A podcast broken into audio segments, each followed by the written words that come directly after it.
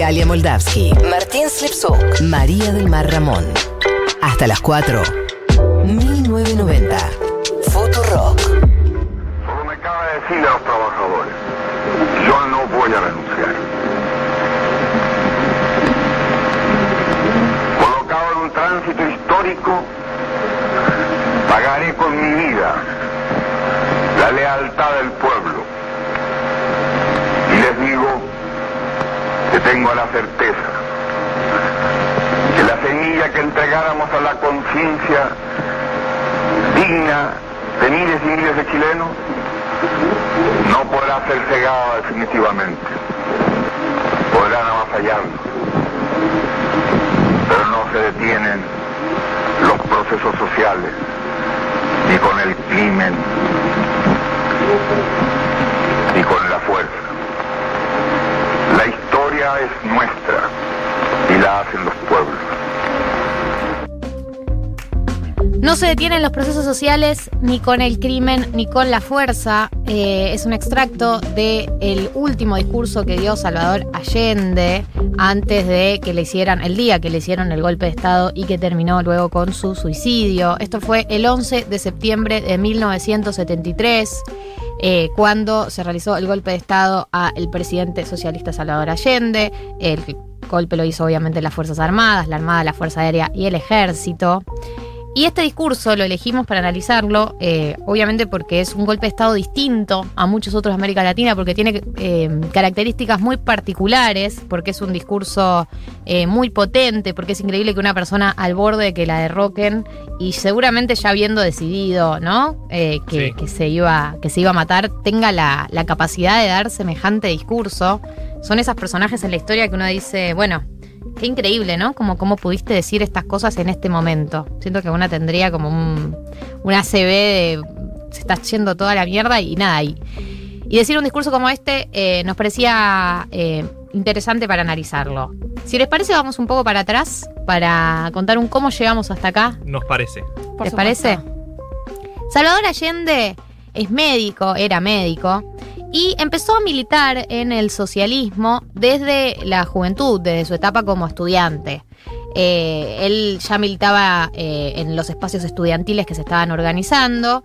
Y para cuando, para 1936, cuando el Frente Popular, que era un espacio que integraba, pasaron a integrar los socialistas a partir de 1936, él pasa a convertirse presidente de la organización en Valparaíso, de, este Frente Popular, un espacio con distintos eh, sectores de izquierda del que los socialistas formaban parte. Para 1937 lo eligen como diputado, pero en 1939 deja su cargo como diputado para pasar a ser ministro de Salud de Pedro Aguirre Cerda. Él eh, en 1939 tenía 31 años, o sea que él fue ministro de Salud a los 31 años. Luego se termina ese gobierno y para 1943 se convierte en el secretario general del Partido Socialista, cargo que ocupó hasta 1944. Después se convirtió en senador por distintas localidades. En 1953 1953 vuelve a ser elegido como senador. Pero ¿qué pasa? Él dentro del Partido Socialista no se llevaba bien con todos, no tenía afinidad con todos los sectores. ¿Por qué?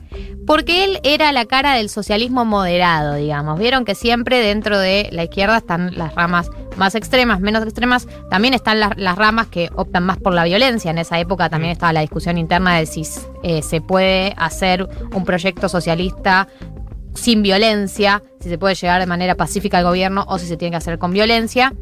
Y eh, Allende era la cara eh, moderada del socialismo y por lo tanto tenía como internas con distintos sectores dentro del Partido Socialista. ¿Qué, lo que pasa, ¿Qué es lo que pasa con esas internas? En 1961 lo mandan a candidatearse a Concagua y Valparaíso, donde tenía muy pocas chances de ganar porque había otro candidato de izquierda, Jaime Barros, que era comunista, que era médico de los pobres y que tenía como mucha, mucha popularidad. Y Allende va a esas elecciones y triunfa él y de hecho le da los suficientes votos como para que ambos salieran electos.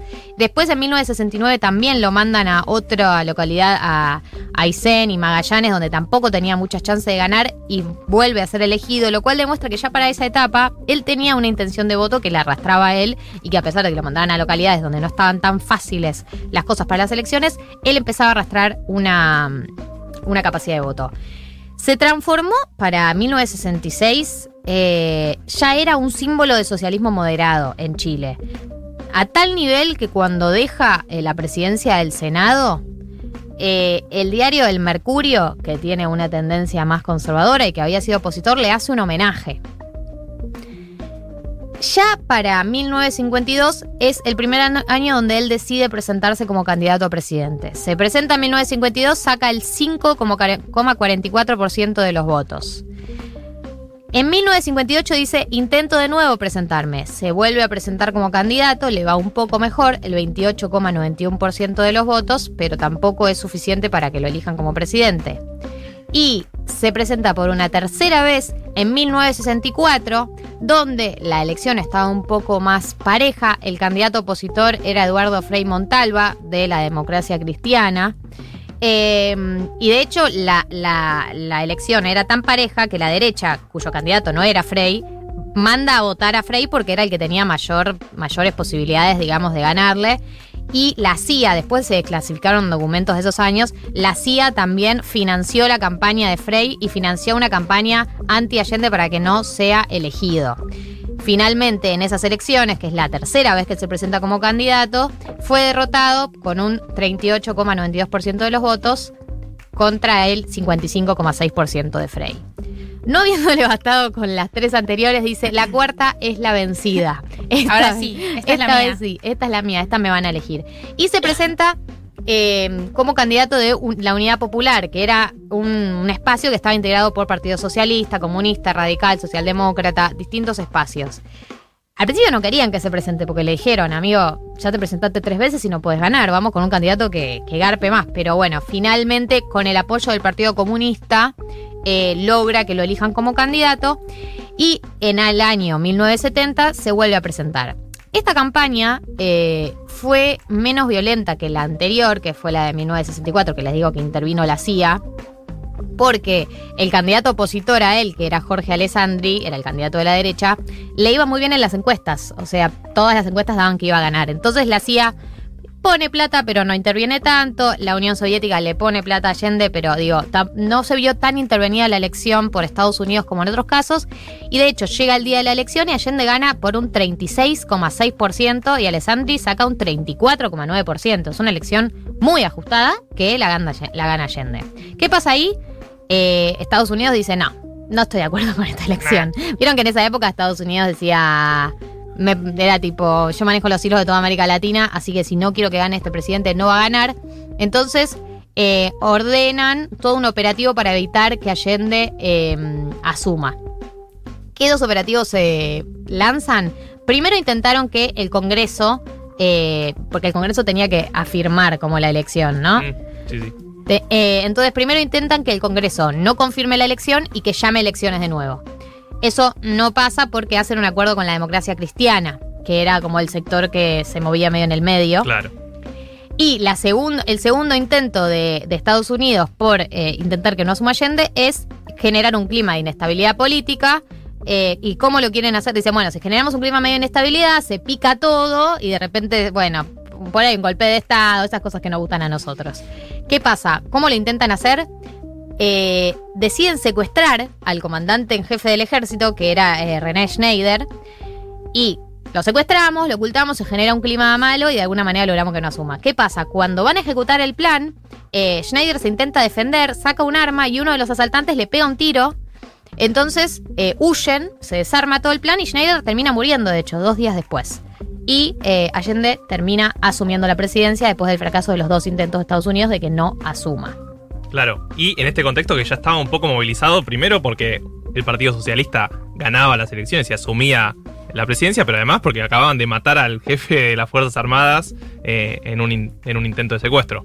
Bueno, Allende cuando asume dice que él buscaba un gobierno democrático, nacional, revolucionario y popular que abrirá camino al socialismo porque el socialismo no se impone por decreto. Esa era la mirada de, de este sector más moderado, digamos, del socialismo. Algunas de las políticas que llevó a cabo su gobierno, leche gratuita para los niños, aumento del salario mínimo, profundización de la reforma agraria que ya había sido iniciada por el gobierno anterior de la democracia cristiana, que este partido es medio de centro, como decía Gali, eh, y bueno, también la estatización de empresas como por ejemplo del cobre y la banca. son políticas bastante importantes, bastante fuertes. Bueno, pero ¿qué se espera? Eso- yo le digo, ¿qué esperas de un gobierno socialista? O sea, esperas que estatice empresas, que repartan los- las tierras y que aumente los salarios, ¿o no? Sí, sí, sí. Pero a la vez, como pasa en cualquier coalición, la democracia cristiana, que había pactado justamente para que asuma Allende, lo corre por derecha diciéndole que no había cumplido lo pactado y el sector más de izquierda de la Unidad Popular, el Partido Comunista por ejemplo, criticaba que eran muy débiles las políticas y eh, decían que había que avanzar sin transar, por ejemplo, como pedían más, eh, más políticas socialistas comunistas, digamos. Pero bueno, esto estamos hablando ya en las, el- por ejemplo, en el 71, las primeras elecciones municipales, también le va muy bien eh, al partido de Allende, esta unidad popular. Y él dice, no soy presidente de todos los chilenos, soy el presidente de la unidad popular. Ya había una... la grieta. Claro, ya, había- ya estaba la grieta, nació ahí la grieta en el 71 en las elecciones de Chile. Eh, para que se den una idea, Fidel Castro visitó el país en el 71, visitó Chile y se quedó tres semanas. Sí, y cuando se fue dijo una frase al- algo así como, no estoy segura de que la vía, no estoy seguro de que la vía pa- pacífica esté funcionando acá. Literal se quedó como con un, me parece que falta un poco de armas. Claro, bueno, definitivamente lo pensaba porque fue y dejó armas. Que Allende se quedó para la Guardia Presidencial, spoiler alert, después la gozar el 11 de septiembre de 1973. Pero bueno, como decíamos, ya el clima estaba muy caldeado, en medio de ese clima empieza a haber, como decíamos, estatización de empresas y se imaginarán que el sector empresarial no se tomaba muy bien estas estatizaciones. Entonces, bueno, había de- desabastecimiento, había bastante inflación para el 73, ya había 350% de inflación anual eh, y el clima, en un clima tan caldeado, la economía empezó a no funcionar justamente, por ejemplo, porque la estatización del cobre, lo que hizo Estados Unidos fue dejar de comprarle cobre. Entonces, dejaron de entrar dólares por algo que es muy importante para la economía chilena. Y también Nixon organizó un boicot eh, internacional cuando ellos hacen la estatización de una de las empresas mineras que era estadounidense. No solo la estatizan, sino que le dicen no les vamos a pagar nada por esta estatización. De hecho, ustedes nos tienen que pagar a nosotros por toda la plata que ganaron durante estos años. Nixon organiza un boicot y llama a todo el mundo, digamos, a que le corte el crédito internacional para que tampoco puedan acceder al crédito internacional. Claro. También que es una estrategia clásica que le hacen a, a los, a los países que tienen gobiernos socialistas de cortarle el acceso a todo lo que sea el mercado Mm. internacional. Sí, no pudieron acceder a créditos de organismos internacionales y fueron a la URSS pidiéndole apoyo y la URSS le dijo, mira, nosotros ya estamos apoyando a Cuba, Chile nos queda muy lejos, no le dieron demasiado apoyo y ahí ya estábamos en el fines del 72, por ejemplo, primer paro de camioneros, esto fue en octubre del 72, un paro de camioneros.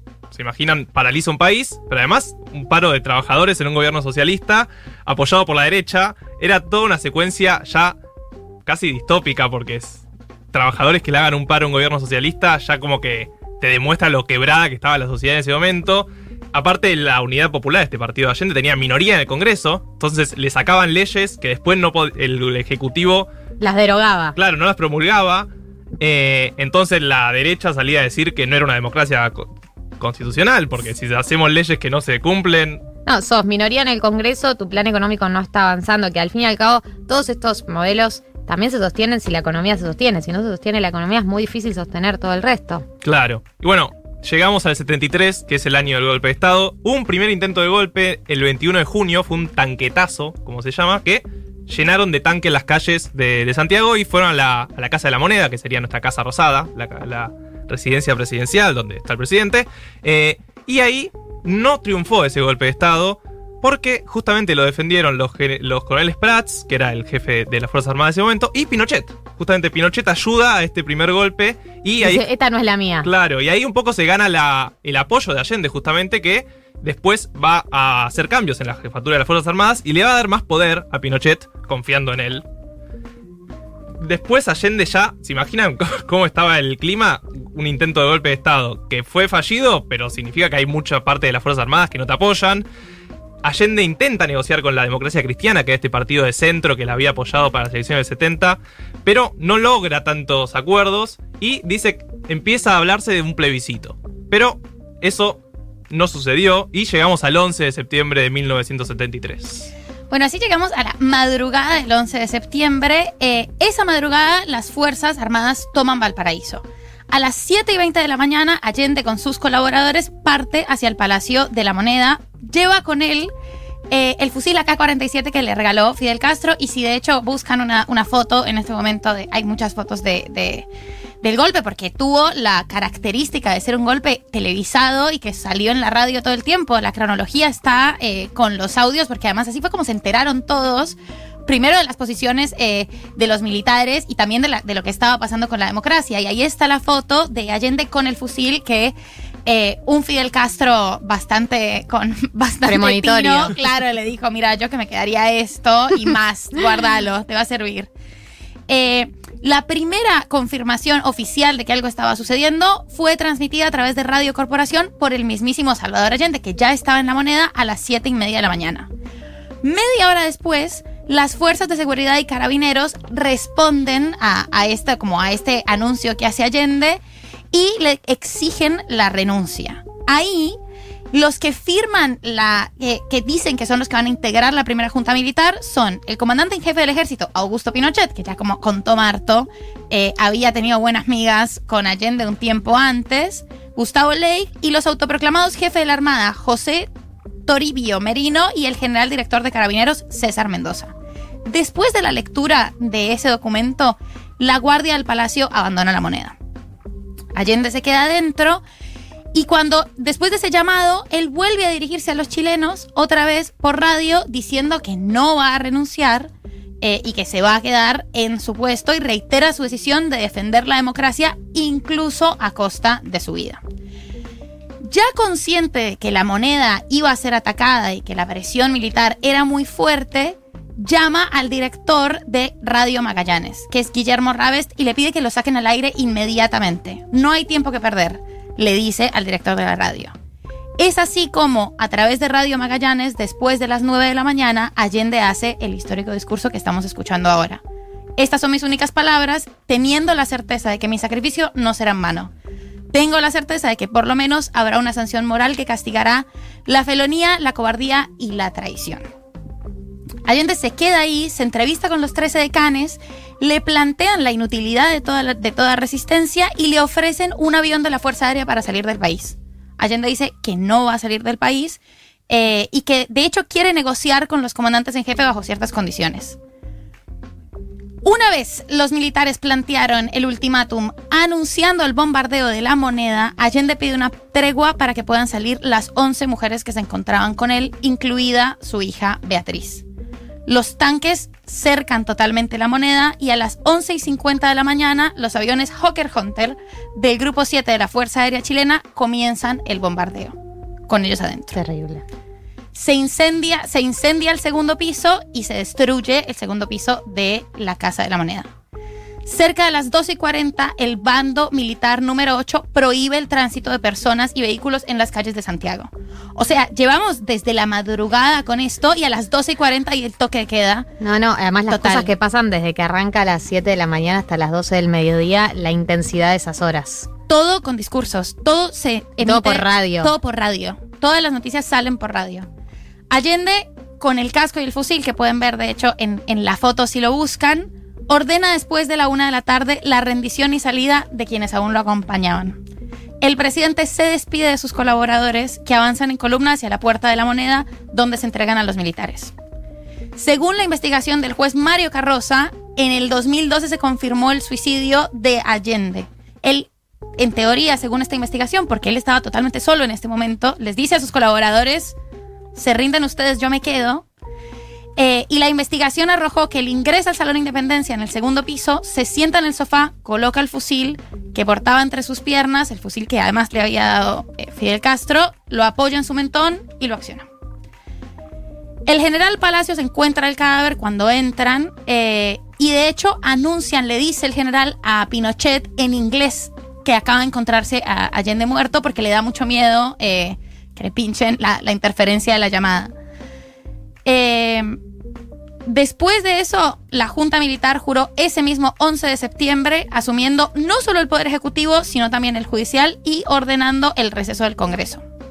Uno a uno, los miembros de la Junta Militar, con Pinochet como comandante jefe del ejército, Gustavo Lake de la Fuerza Aérea, el autoproclamado jefe de la Armada, José Toribio, y el general de carabineros, César Mendoza, justificaron su acción y afirmaron que habían hecho algo patriótico. Duró 17 años este golpe de Estado, que fue la mañana más de las mañanas más complejas de América Latina, con una cronología toda cubierta y que, bueno, es algo de lo que, además de todos los muertos eh, y de todos los desaparecidos y de los crímenes de lesa humanidad, creo que rompió un tejido social eh, que no se pudo o no se ha podido recuperar todavía en Chile.